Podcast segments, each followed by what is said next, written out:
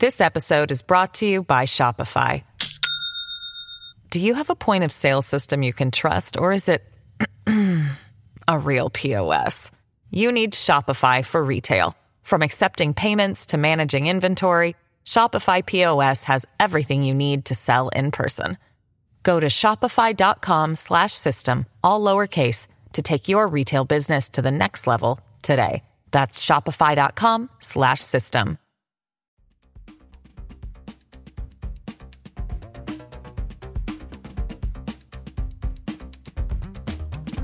La tribuna presenta las noticias más importantes del día.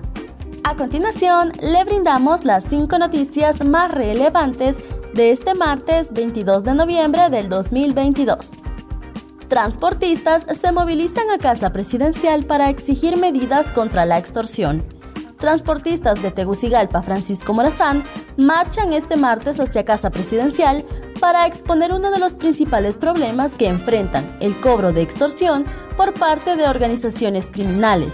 El dirigente de transporte Rigoberto Gallo dijo que si la presidenta Xiomara Castra los recibe, le pedirán que gire instrucciones a quien corresponda para que tomen acciones encaminadas a combatir el delito de la extorsión, flagelo que aseguran los tiene de rodillas. Galo dijo que en Tegucigalpa hay al menos 10 rutas de transporte que están paralizadas ante amenazas de grupos organizados que les exigen el denominado impuesto de guerra. Ante estas, Río Abajo, Cofradía, Los Pinos, Villa, Villavieja, Loarque y Sagastumi. Abren vehículo de la secretaria de la Junta Nominadora en aparente búsqueda de documentos. La secretaria de la Junta Nominadora, María Elena Savillón, informó este martes que durante la madrugada abrieron su carro moviendo objetos personales en, en, aparente búsqueda de documentos. Los sujetos dejaron todas las puertas abiertas sin que le falte dinero u otros objetos de valor. El portavoz de la Junta Nominadora, Carlos Padilla, manifestó que la secretaria se dio cuenta del percance cuando salía esta mañana a dejar a su hijo a la escuela encontrando su vehículo personal con las puertas abiertas. Cámara capta el momento en el que ladrones ingresan a una agencia bancaria de San Pedro Sula. Cámaras de seguridad captaron el momento en el que cuatro hombres ingresan a una agencia bancaria en la ciudad de San Pedro Sula para intentar asaltarla. Los sujetos fueron detenidos por la Policía Nacional luego de que frustraran el incidente. This episode is brought to you by Shopify. Do you have a point of sale system you can trust, or is it a real POS? You need Shopify for retail. From accepting payments to managing inventory, Shopify POS has everything you need to sell in person.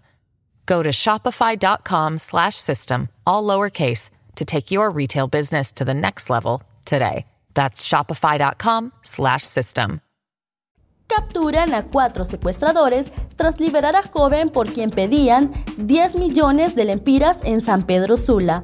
En una rápida acción, funcionarios de investigación de la Policía Nacional liberaron sana y salva a una joven que fue secuestrada la mañana de este martes en la ciudad de San Pedro Sula.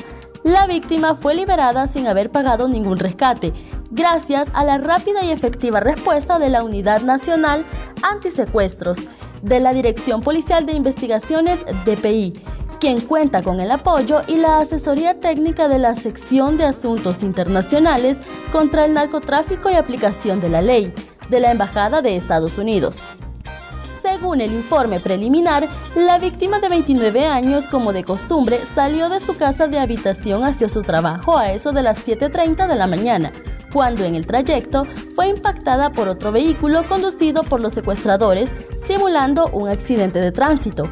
Estos individuos aprovecharon el momento y se la llevaron por la fuerza.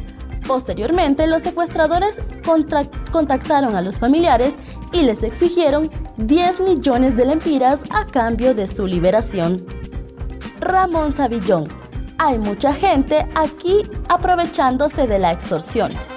El ministro de la Secretaría de Seguridad, Ramón Savillón, dijo este martes que hay mucha gente aprovechándose del tema de la extorsión y no son precisamente los mareros o pandilleros. Savillón manifestó que todo el mundo dice que son las maras, No, no hay mucha gente aquí aprovechándose de la extorsión y se utilizan jóvenes con conducta irregular. Añadió que hemos tenido un avance en contra de la extorsión. Sin embargo, esperamos el plan para fortalecer la lucha contra ese flagelo en el sector transporte.